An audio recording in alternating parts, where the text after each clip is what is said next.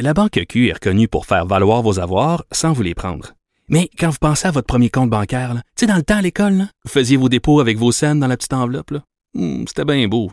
Mais avec le temps, à ce compte-là vous a coûté des milliers de dollars en frais, puis vous ne faites pas une scène d'intérêt.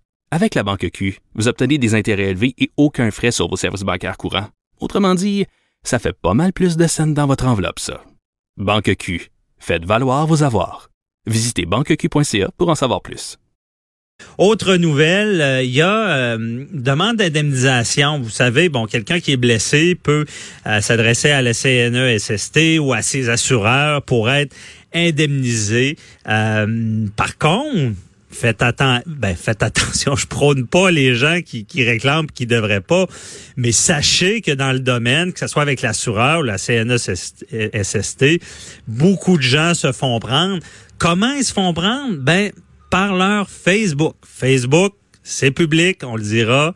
Et euh, des fois, il y a des belles photos. Je réclame, je suis plus capable de, bouger, j'ai le dos barré, euh, j'ai, j'ai, je peux pas lever les bras.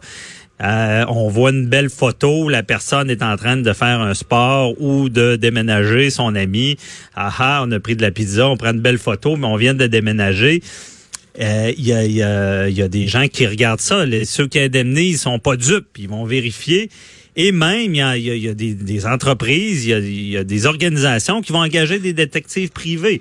Et pour vraiment vérifier, et on voulait en savoir plus, je suis avec Michel Prou, qui est détective privé euh, chez euh, Corneau, le détective privé à Québec. On connaît tous ça, c'est sur Grande Allée. Euh, bonjour, Monsieur Prou. Bonjour, monsieur.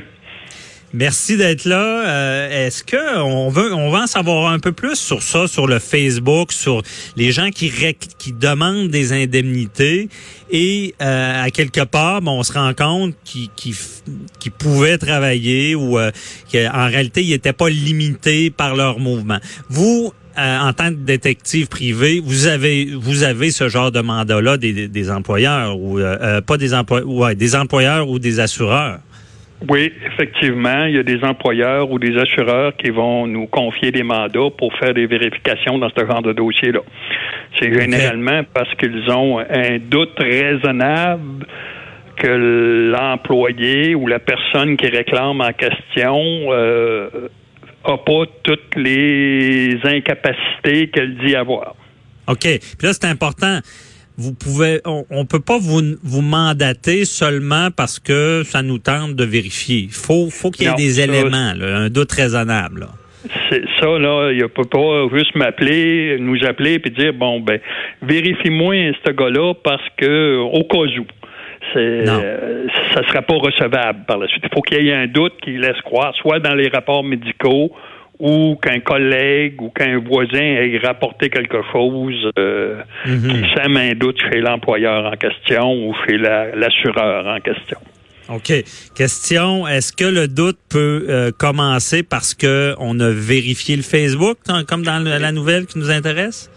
Effectivement, je crois même que de plus en plus ça arrive fréquemment là, que les personnes responsables vont vérifier les, les Facebook de l'individu en question, puis ils vont voir si euh, la personne, supposons, dit qu'elle est plus capable de marcher, puis qu'elle publie sur son Facebook qu'elle va danser à tous les soirs, ça va semer un doute raisonnable.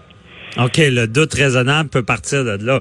Mais si je Ben oui. comprends bien, euh, l'employeur, l'organisation, pour vérifier un Facebook qui est public, n'a pas besoin de ce doute raisonnable-là. là.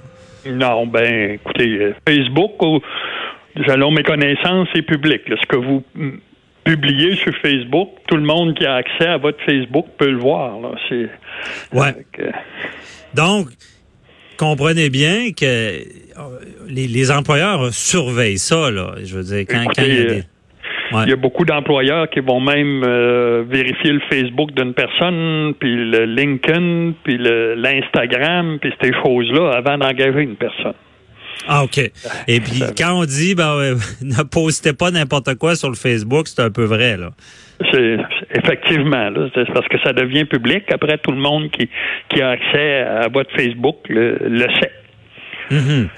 Puis, euh, Monsieur Pro, avez-vous des, des, des, des, des cas vécus, là, justement, que vous, vous deviez enquêter sur quelqu'un, puis on, on le retrouve en train de faire ce qu'il devrait pas faire?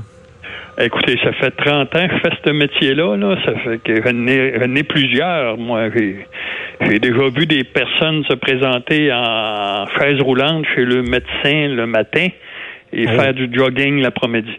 Ah ouais, à, ce point-là, là, de, de simuler, là. OK. Simuler. Euh, j'ai même déjà vu un aveugle conduire son auto.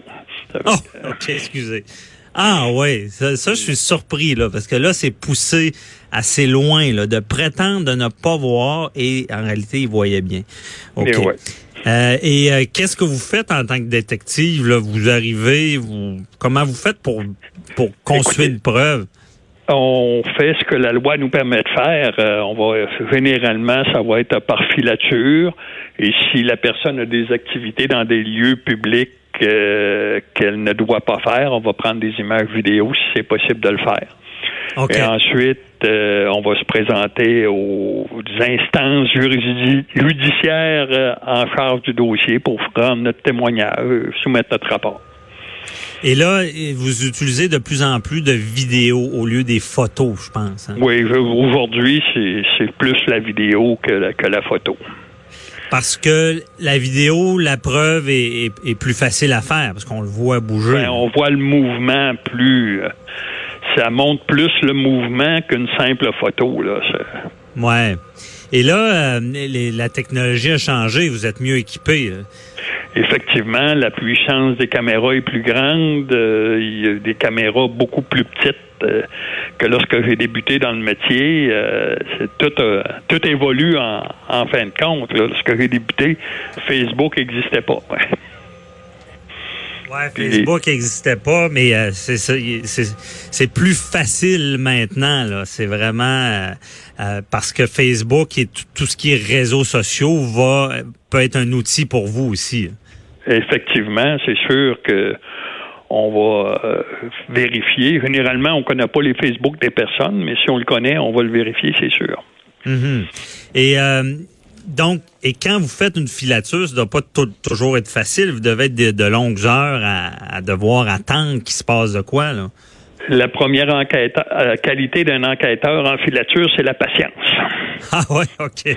Il faut vraiment, parce que en, quelques instants, on peut manquer notre sujet. Là. Effectivement, c'est d'être patient et attentif. On peut pas lire le journal lorsqu'on fait la filature. On peut pas aller sur Internet, sur notre téléphone. Il euh, il faut pas qu'on soit distrait, il faut qu'on soit concentré. Là. Faites pas dormir dans l'auto euh, comme on voit dans les films. Vous, êtes vraiment concentré, vous allez vous relayer pour être sûr de ne pas manquer le sujet. Euh, merci beaucoup, euh, Michel Prou. C'était très éclairant. Et on se reparlera sûrement dans d'autres dossiers parce que vous êtes assez présent dans la, sur la scène judiciaire. Merci, bonne journée.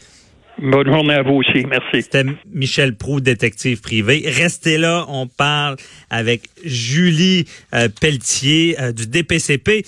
On forme nos jeunes au droit. À tout de suite.